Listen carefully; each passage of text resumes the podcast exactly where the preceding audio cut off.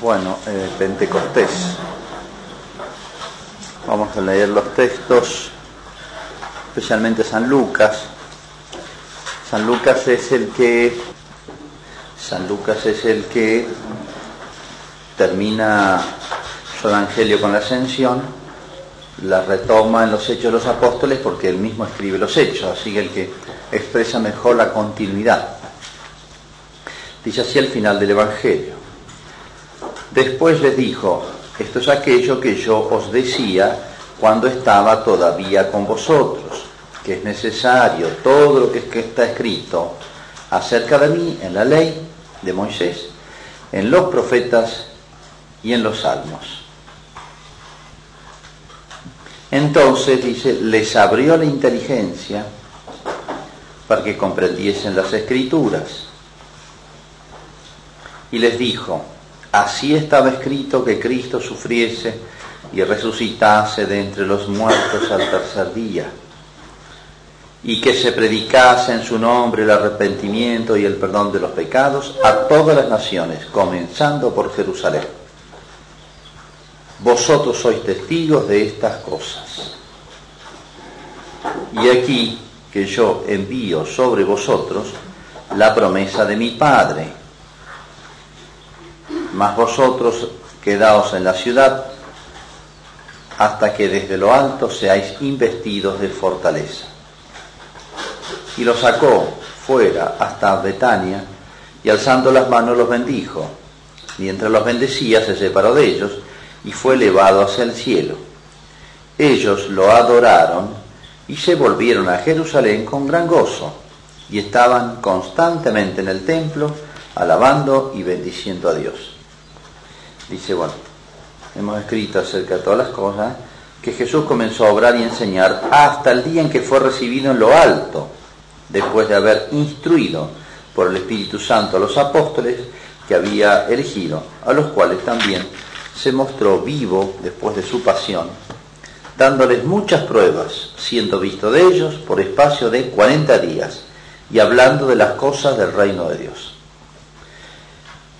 Comiendo con ellos les mandó no apartarse de Jerusalén, sino esperar la promesa del Padre, la cual oísteis de mi boca porque Juan bautizó con agua, mas vosotros habéis de ser bautizados en el Espíritu Santo, no muchos días después de estos.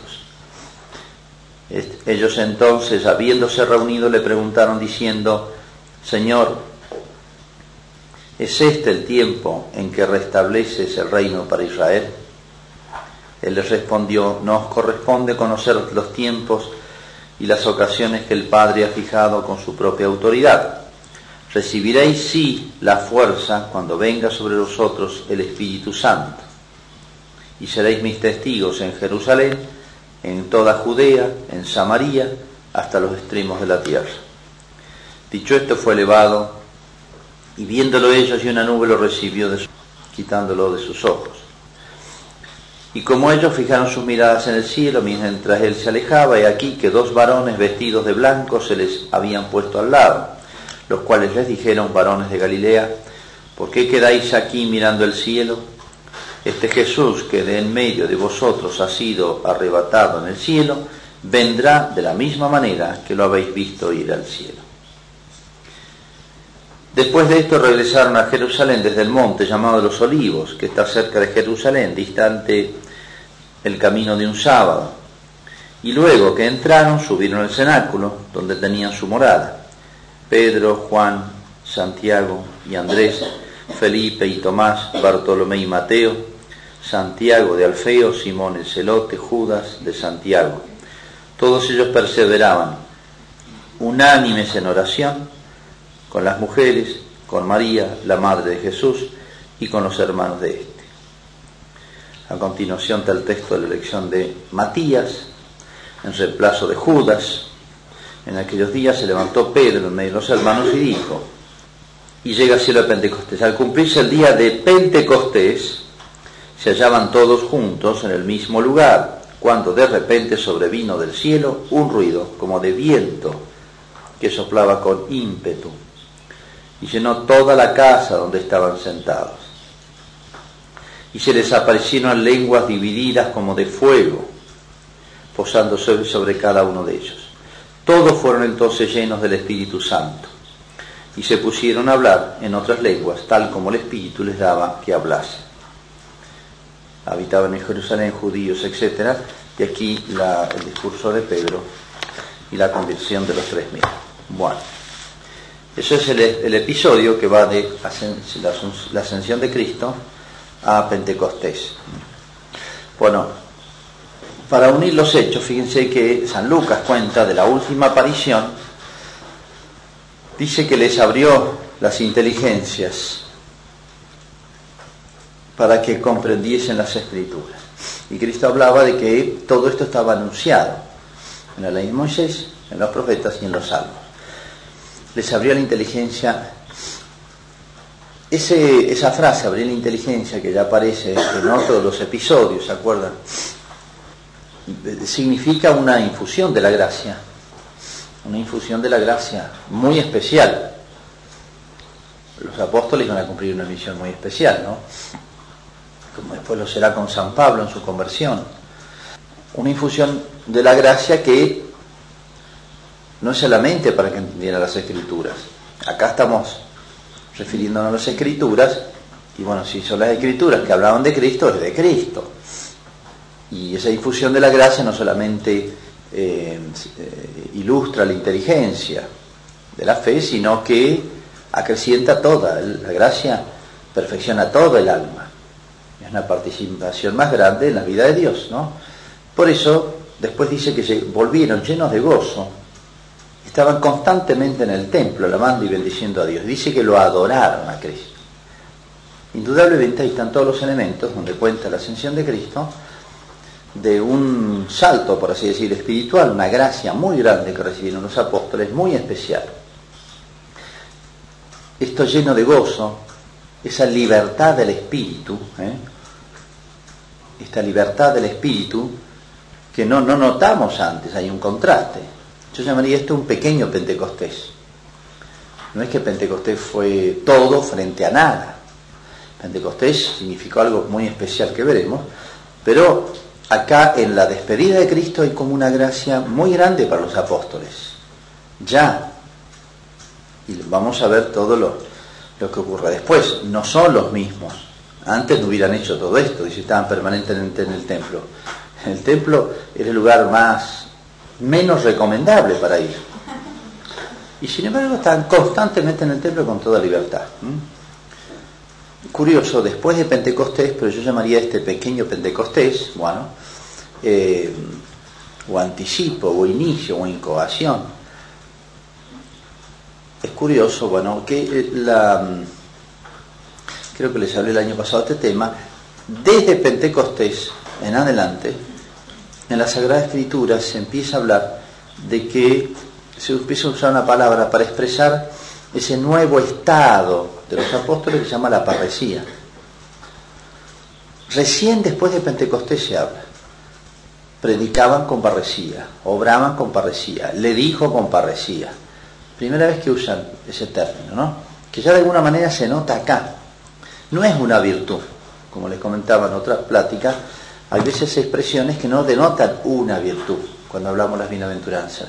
Denota un conjunto de virtudes, un estado espiritual, un estado del alma, un estado de perfección, llamémosle de madurez espiritual o como quieran, de crecimiento espiritual no común. Un término que hoy, hoy ha desaparecido, por más que creo que en castellano existe, pero desapareció. El uso, ¿no? Los antiguos lo usaban mucho. Expresa un estado de confianza respecto a Dios y respecto a los hombres, significan dos cosas, ¿no? Tiene un respecto a Dios y es eh, como un conocimiento más profundo, más íntimo de las cosas de Dios, que hace que yo me maneje, conozca los pensamientos de Dios, sintonice con el pensamiento de Dios, sintonice con la voluntad de Dios. Es hablar con esa certeza, esa, esa seguridad, esa claridad, esa luz de cosas difíciles. Porque una cosa es hablar de lo que se ve, de lo que uno tiene experiencia y comprobación, y otra cosa hablar de las cosas sobrenaturales, espirituales. Es todo un mundo que nos supera a nosotros. Y respecto a los hombres, significa la pérdida de esa, o mejor, respecto a uno mismo significa esa libertad interior. Las pasiones, las virtudes todavía no arraigadas en nosotros, hacen que uno esté muy condicionado por uno mismo. San Juan de Ávila tiene un sermón muy lindo a los sacerdotes, una plática, donde va a hablar de la tibieza en el sacerdote. Y dice, el sacerdote tibio, aunque quiera hablar con fervor, no le sale. Está atado interiormente por su propia tibieza. Entonces no tiene esa libertad de espíritu. Entonces, los defectos interiores de uno lo atan. Lo atan para no ser totalmente libre, espontáneamente libre, etc. Bueno, y aparte de eso, está el respeto humano, etc. Entonces, respecto a los demás, ¿qué significa la parresía? Significa no temer nada. Lo único que temer es el pecado, ¿no? No temáis a los que matan el cuerpo, todas esas enseñanzas de Cristo. Recién cuando logran ese estado de parresía, vencen eso. Y acá se nota. Mucho más va a ser después de Pentecostés, pero ya se nota acá, después de la ascensión de Cristo. Es la libertad de los hijos de Dios, pero no solamente, no es libertad, entiéndanlo, de hacer lo que quiere, sino que de adentro, sin obstáculos interiores ni obstáculos exteriores, quede atado la fuerza de la palabra de Dios, la fuerza de la obra de Dios. Eso es Pentecostés, ¿no? Esa palabra, lástima tan hermosa, que ha desaparecido, el concepto, bueno, con todo lo que significa, uno ve que cuando quieren traducir, fíjense los términos con que traducen. Hablaban con libertad, hablaban sin miedo, hablaban sin temor, eh, con coraje, todo así. Parecía mucho más. Respecto a Dios significa conocimiento, una cierta confianza no irrespetuosa, esa osadía, etcétera, eh, eh, muchas cosas que quedan muy limitadas con esas traducciones, ¿no? No es coraje simplemente, ¿no? Entonces, aquí hay un pequeño Pentecostés, se nota en todo ese gozo interior, no solamente había inteligencia, ese gozo, pero un contraste enorme ya con lo anterior, el estado anterior. O sea, después de Cristo sobre los cielos, hasta Pentecostés, que fue como una culminación, hay una novena, empezaron una novena. Y aquí nacen las novenas. ¿Qué significa sino prepararse? La novena es prepararse, son los nueve días en la tradición cristiana para toda gracia. La gran gracia de Pentecostés, ¿no? Pero está el primer día de la novena. Entonces, ya hay muchas gracias en ellos que los han transformado y se nota, ¿no? Dice abrieron inteligencia, llenos de gozo, volvieron, no les costó nada por así decirlo, poco, mucho, muy distinto a lo anterior, dejarlo a Cristo, que ya no lo vieron a Cristo, se despidieron para siempre. Y dicen que están constantemente en el templo, o sea, uno ve que ya son otros los apóstoles. Entonces, empezó la novena. ¿Cómo hay que vivir una novena? ¿Cómo debe ser para prepararse a, la gran gracia de Pentecostés? Encuentro estos puntos. Primero, dice, quédese en Jerusalén lo dice San Lucas en dos lugares, que el consejo de Cristo tenía que ir a Jerusalén a morir, les dio ese respiro en Galilea, pero después le dijo, ahora vamos de nuevo a Jerusalén. Entonces, el último, el último esfuerzo, vamos a Jerusalén, de ahí fue la ascensión. Entonces, primero quédense en Jerusalén hasta que sean revestidos de la fuerza de lo alto. ¿Qué significa Jerusalén? Quedarse en Jerusalén puede significar muchas cosas, como pasa a veces. Ante todo, me parece Jerusalén, ¿qué es Jerusalén? Es la figura de la iglesia. En Jerusalén va a venir el Espíritu Santo. En Jerusalén es la ciudad santa. En toda la historia de Israel, Jerusalén era una figura clarísima. Solo había un templo, el de Jerusalén. No podían haber dos templos. Solo en Jerusalén se hacían los sacrificios. Pues había que ir allá con la Pascua.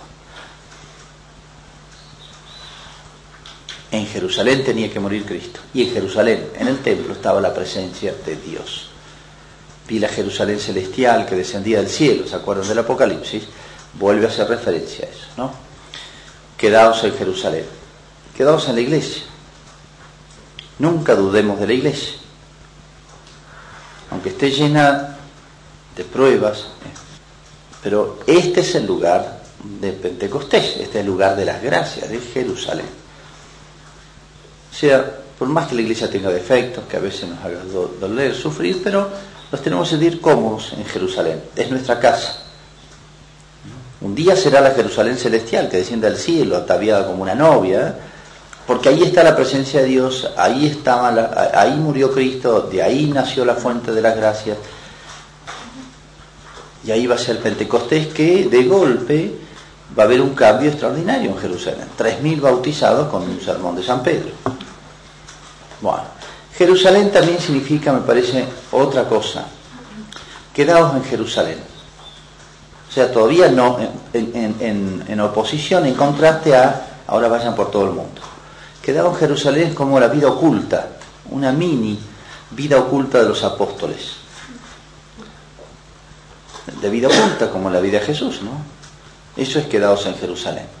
Todavía no tiene ninguna misión apostólica o, de predicación así misionera. ¿eh? Pero el quedarse en Jerusalén es, de alguna manera, yo diría, para toda la vida. Quedado en Jerusalén es que siempre en la vida nosotros hacemos las dos cosas.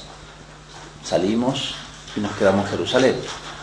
Son los momentos de oración del día, de la semana, retiro del año, esto es Jerusalén, quedamos en Jerusalén. O sea, nunca hay que abandonar Jerusalén, ¿eh? Que es como para por así decirlo, la vida contemplativa, la vida oculta, de recogimiento.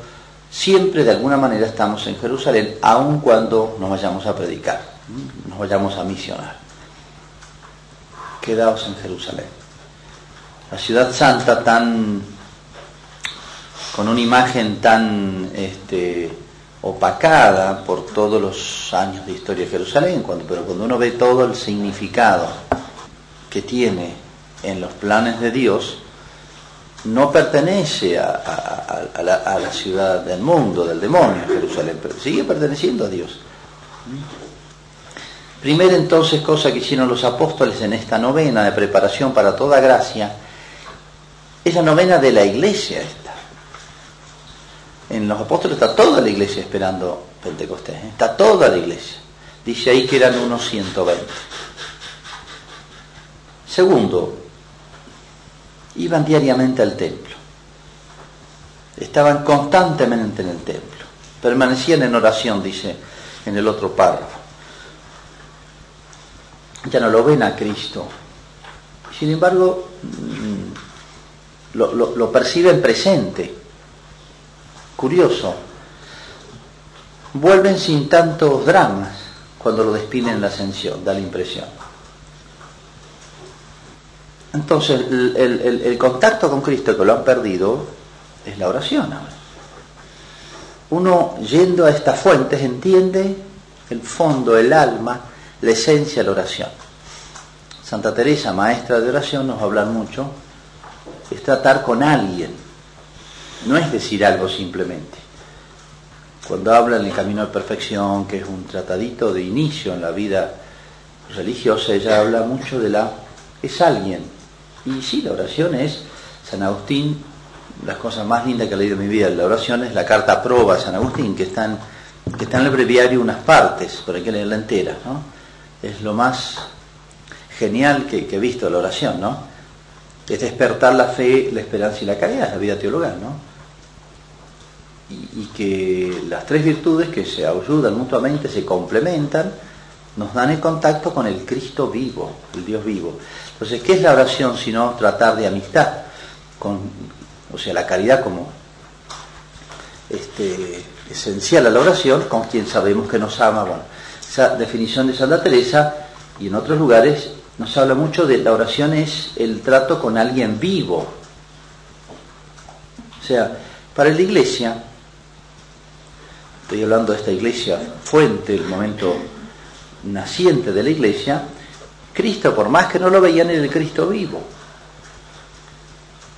¿Se acuerdan cuando San Pablo lo llevan preso? Dice, sigue un tal Jesús que ejecutó Pilato, pero él dice que está vivo. Diciendo, está medio loco, porque si está vivo, pero lo ejecutaron. Pero la, la conciencia del Cristo vivo. Entonces, ¿qué es la oración? Es el sustituto de ese trato personal.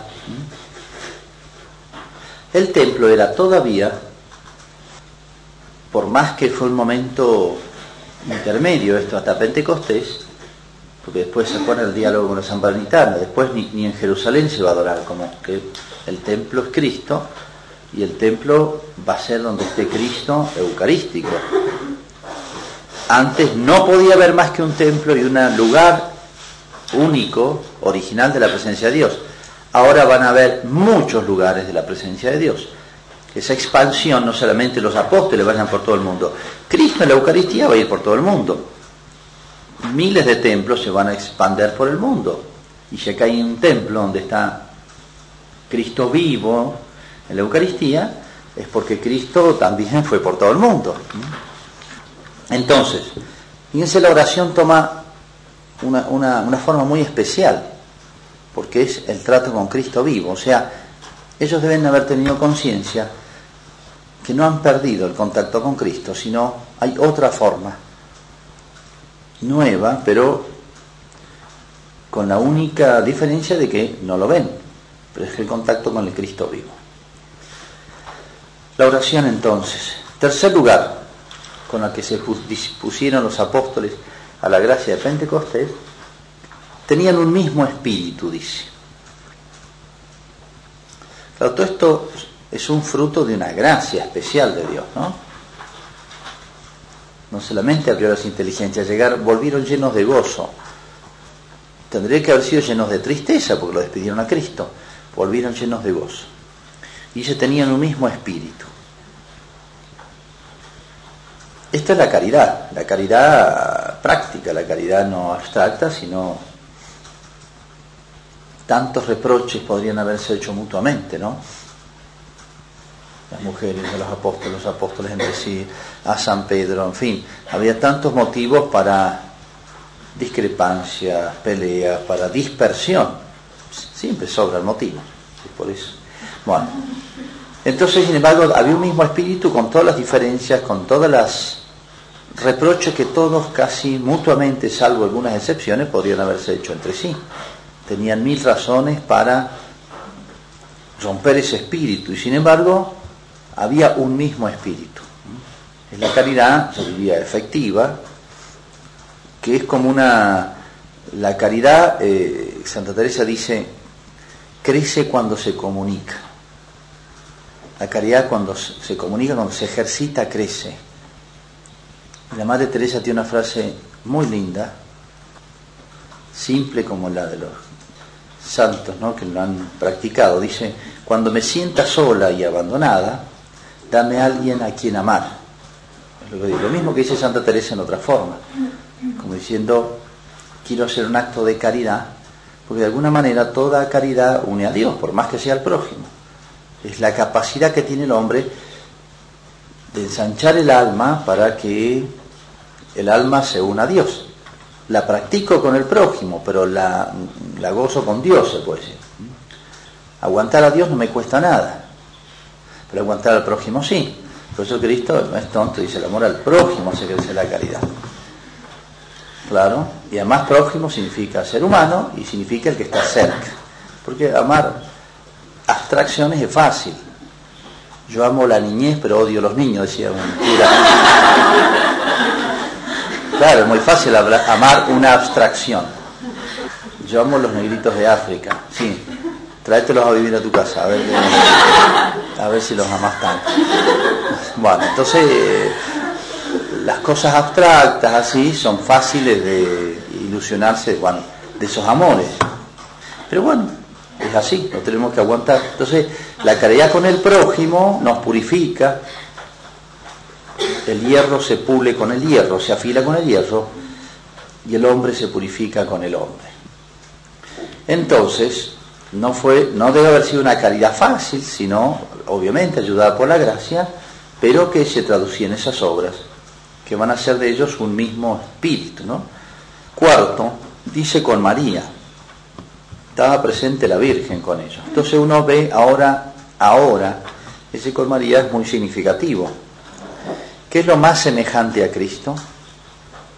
¿Qué es lo más próximo a Cristo?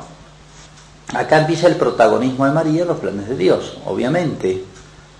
Cristo es el Salvador, es el Redentor. No podemos comparar a Cristo con la Virgen, no es diosa. Pero, ¿qué es lo más cercano? ¿Qué es lo más parecido hasta físicamente a Cristo? Pero acuérdense que la Virgen guardaba esas cosas en su corazón, es la que ahora que les abrió la inteligencia para que entendieran las escrituras, lo entendieron a Cristo, porque no es la escritura, es a Cristo el que entendieron, por eso lo adoraron. Primera vez que habla que lo adoraron a Cristo, es la única vez. Y habrán entendido el papel de la Virgen, o la grandeza de la maternidad de María, o el papel de la Virgen en la redención. Entonces, empiezan a descubrir a Cristo, pero ya no está. Pero la Virgen está.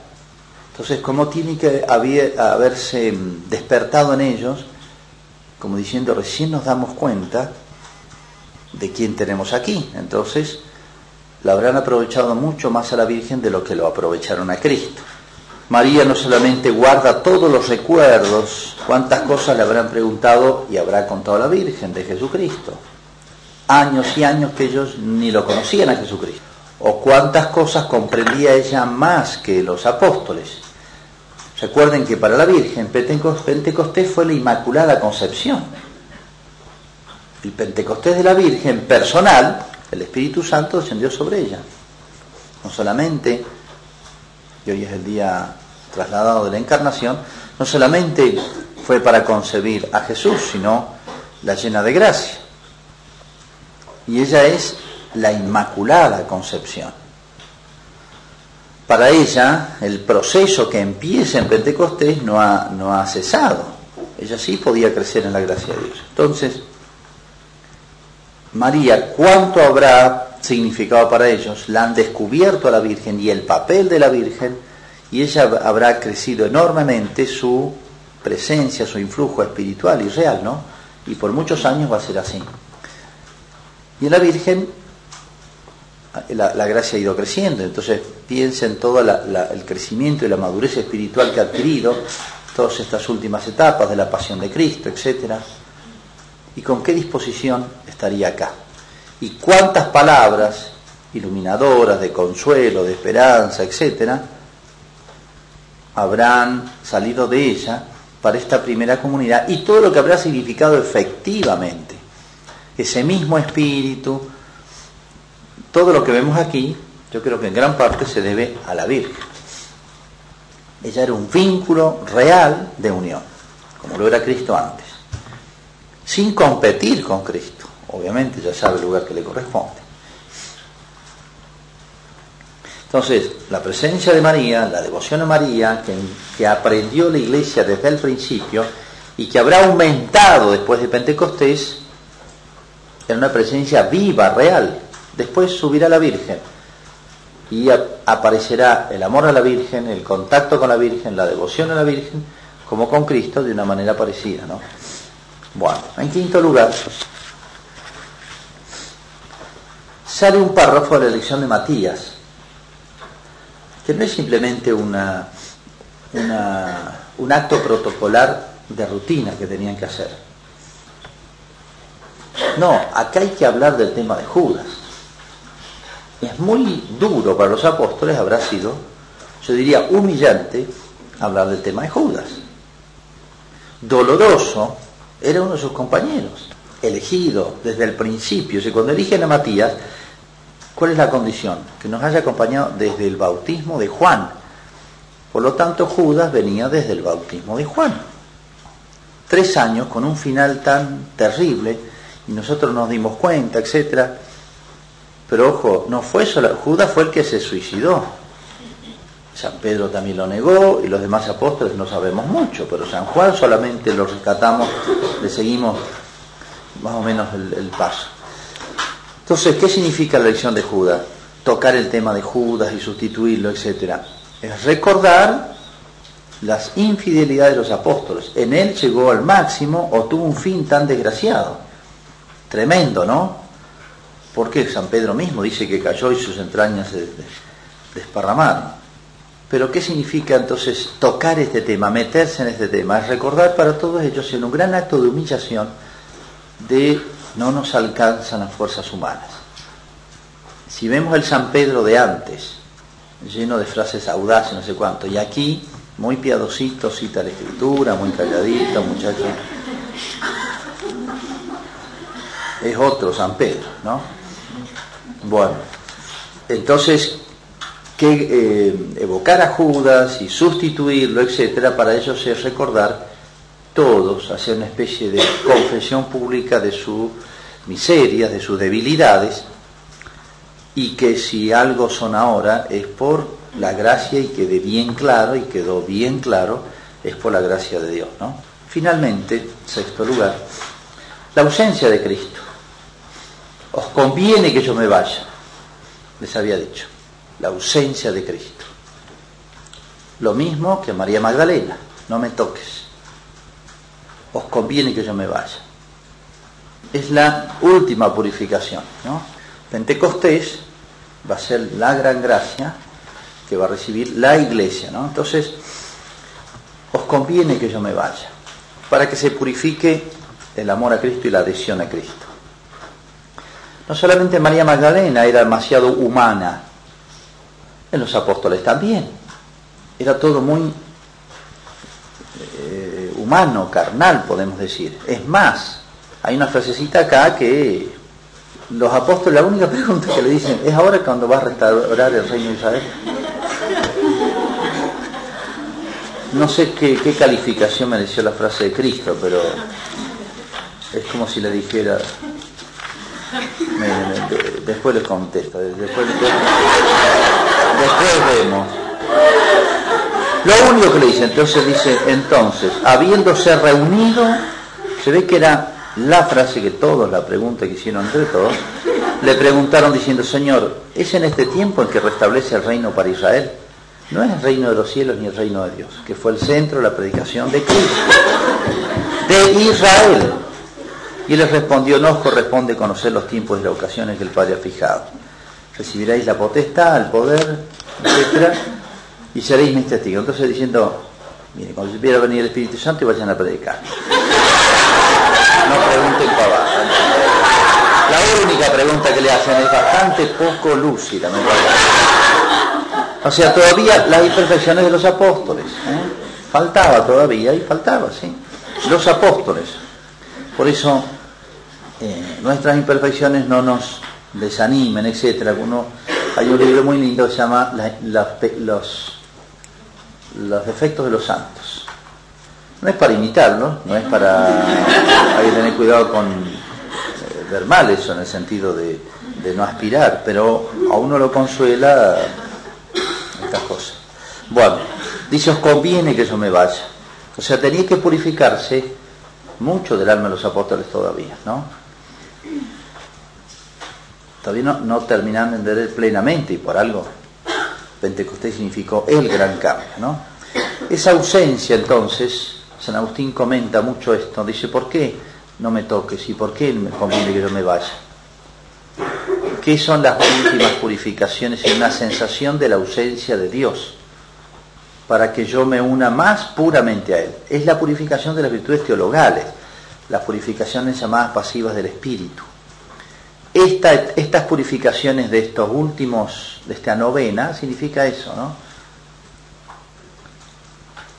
Si antes se purificaba la sensibilidad en el sentido, purificaciones del sentido, no sentir, no tener devoción sensible, etcétera, y superar eso, bueno, ahora es la otra purificación, es la ausencia de Dios. Antes lo veían, claro, estaban rodeados de un clima de temores, de pruebas, pero ahora nada, no lo ven y no lo van a ver más. Por eso la purificación en las virtudes que es la más alta de todas, para que la fe se apoye no en lo que ve, sino solamente en lo que Dios ha hablado, ¿no? en la palabra, fides es audito.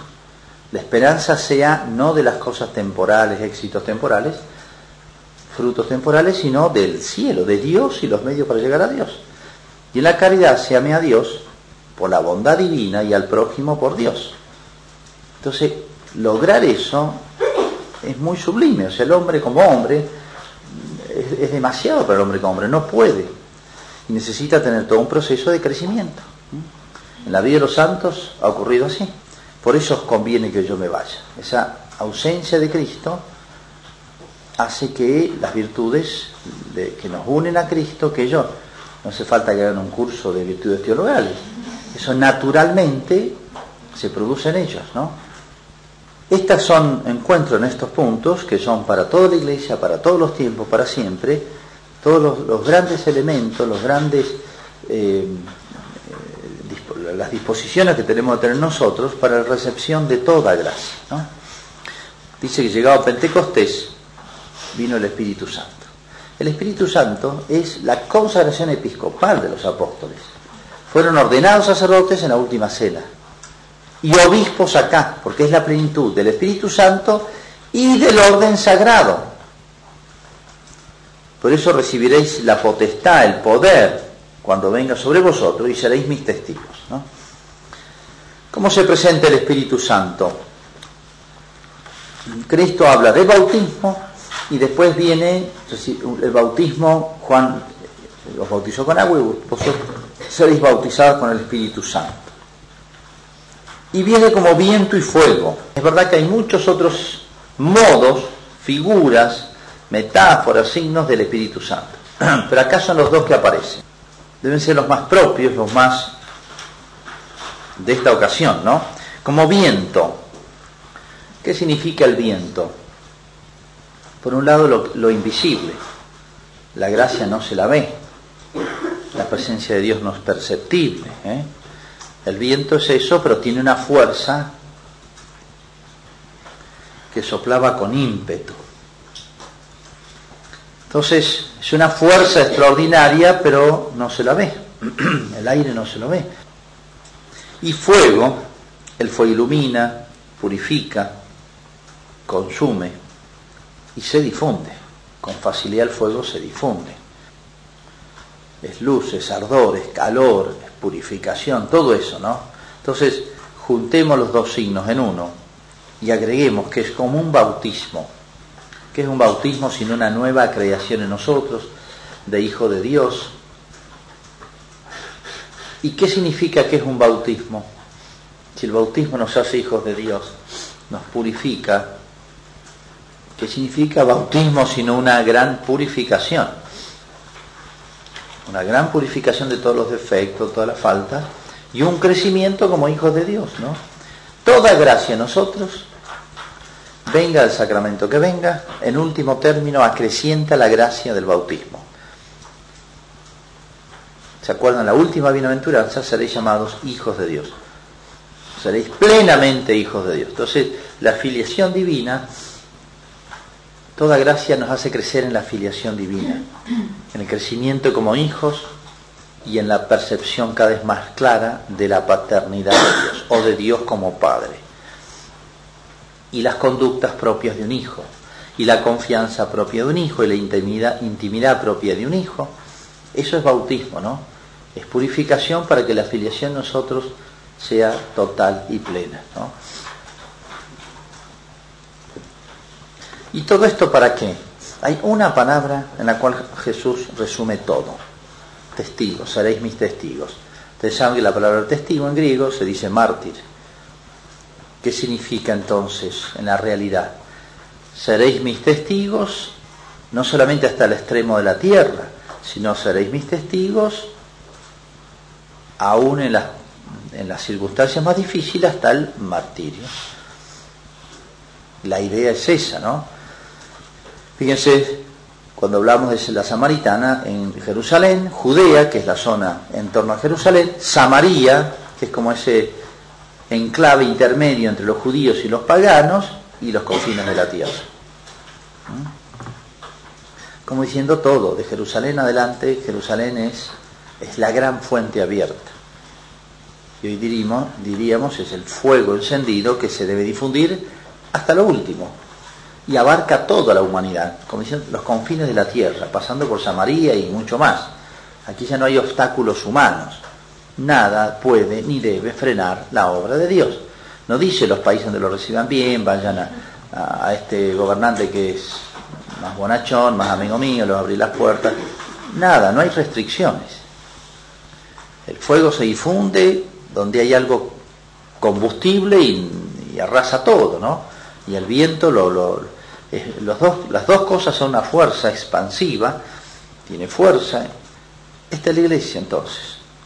Acá nace, los apóstoles van a ser los obispos que emprendan, se puede decir, encabecen esta, esta gran misión, la misión de la iglesia. Y fíjense la palabra testigo abarca todo sintetiza toda la misión de los apóstoles, que San Mateo la va a desglosar en tres. Enseñen lo que yo he enseñado, bauticen y hagan cumplir lo que les he mandado. Y pone una frasecita a San Mateo, que es el que comenta también la ascensión de Cristo. Yo estaré con vosotros hasta el fin del mundo. Entonces esa presencia, esa certeza de la presencia de Cristo, esa fuerza del Espíritu Santo invisible, ese verse nuevos por una gracia, un don de Dios, porque ellos la tuvieron clara. De sí mismos ya vimos bien claro lo que dijeron los apóstoles.